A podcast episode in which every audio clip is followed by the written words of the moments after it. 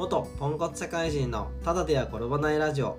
このラジオは元ポンコツ社会人で現在は保険屋として活動しながら保険屋向けの教育事業ソフトリバーの運営学生向けのキャリア講師として活動している僕が日々の失敗談を交えながら楽しく幸せに働くコツをお話しするラジオです。皆さんおはようございます。保険屋のふみやです。はい。今日からですね挨拶の言葉をあのおはようございます。に絞ってみました。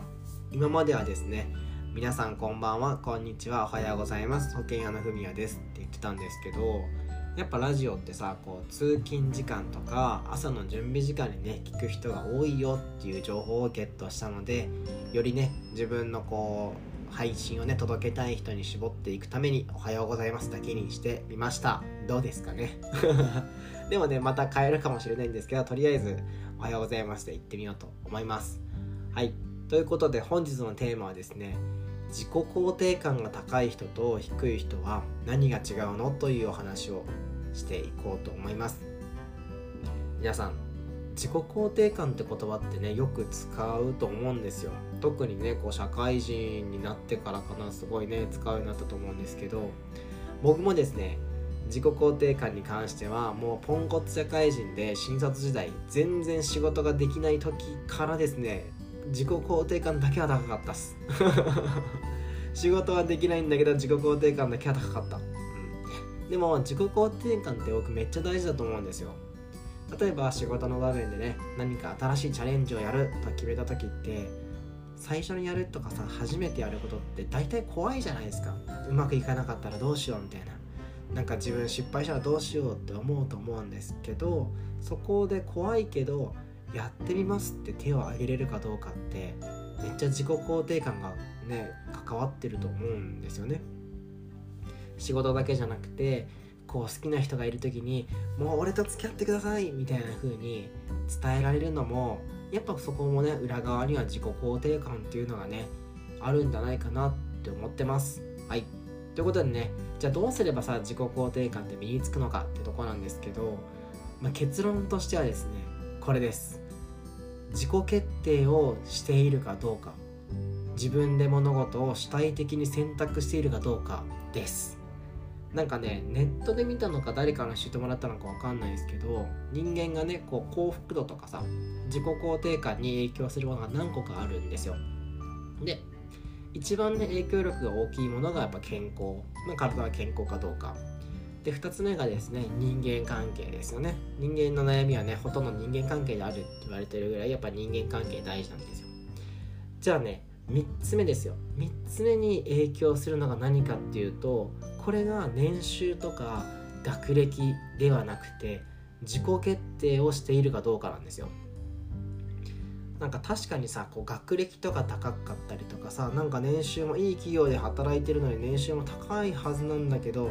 なんかさ自信なさそうな人とかっていると思うんですよ、まあ、僕行ったことないから分かんないけど多分結婚相談所とかもさ割とそんな人っているんじゃないかなと思ってて学歴もいいしいい会社勤めて年収も高いのになんかこの人全然モテねえなみたいな人っていると思うんですけどやっぱそこってさなんかこう今までの人生をどうね自己決定してきたかどうかっていうのが今の自分のこうあり方みたいなとこに出てきてると思うんですよね。で人間ってこうね自分の意思で決めたものをより努力して成功させようとするしその結果ね責任と誇りも持ちやすくなるのでより自己肯定感も上がる。で自己肯定感もぐんぐん上がるからよりね活動ができるみたいな流れになるらしいんですよね。うん。でも本当ねこれ聞いてもうめっちゃねその通りだなって思いましたね僕自身も。なんか自分で決めたことってさうまくいかなかったとしてもまあ、その瞬間は俺やらかしたわとかさ失敗したわとかさなんでこんなことやったんだろうって後悔するけどまあ1年2年経った時ってもうあんまり何て言うんですかね心から後悔することってないじゃないですか。なんか自分も若かったなとかさ経験不足だったなみたいな感じで笑い話になっていくと思うんですよね。だけどこれをさあのよくさ名言であるけどやる後悔よりもやらない後悔が大きいみたいなあるじゃないですか。やっぱそんな感じでさややらない後悔とか自分で選択しなかった後悔っていうのは何年経ってもきっとねこう色あせていくことっていうのがなくなるんないんじゃないかなと思うんですよね。うん、だからこそねいつまでもこう自分はねあの時こういう活動とか行動ができなかったみたいな感じですごいどんどんどんどん自己肯定感っていうのが下がっていくと思うんですよ。うんなんでですねこう今自分がね自己肯定感ちょっと低いなとか自己肯定感どうやってあげたらいいねんっていう人はですね自分で選択をしてみるということをあの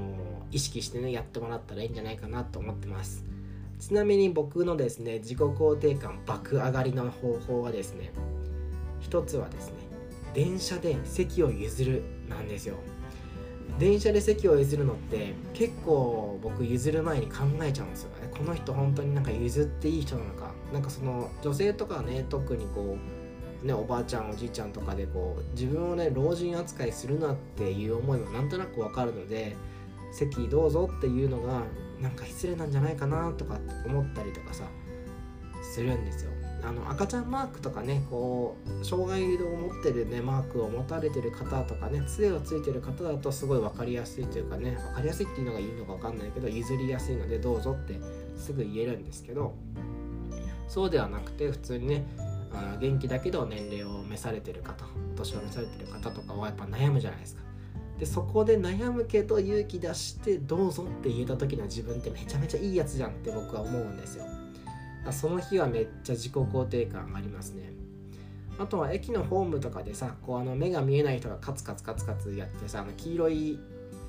なんかあのねあるじゃないですか。黄色い目が見えない人があの歩く方向を確認する黄色いやつ。あそこの周辺にやっぱ落ちてるゴミとかはね特に拾いたいなと思うんですけど自分の心が焦ってる時ってそんなことに気づけないんですよ。なんかな駅のホームでね落ちてるゴミとかを拾った時まあホームだけじゃなくてもねなんか目に入ったゴミを拾えた日っていうのは僕は自己肯定感めっちゃ上がるんですよね。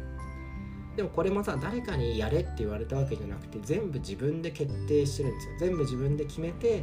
やるぞって決めて誰かに褒められるわけでもないし。誰かが見てるわけでもない。だけど自分がやりたいからやるっていうなんかねこうこういう小さなところから、うん、積み重ねていくと自己肯定感っていうのはすごい上がってくんじゃないかなって思いました。はい。なんか僕もねそういうことの積み重ねを過去にしてきたんでもうめちゃめちゃポンコツ時代だった時でさえ自己肯定感自己肯定感だけは高かったんで、まあ、これからもねそういう小さな自己決定っていうのを積み重ねていこうかなと思ってます。はい。ということで本日のテーマはこんな感じです、えー、感想や聞いてみたいこと質問したいことがあればお便りをください。フォローボタンとかなんか高評価ボタンもあるんでぜひぜひあの押してもらえたら嬉しいです。はいということで皆さんの夢や目標がどんどん実現しますように。それではサンキューバイバーイ。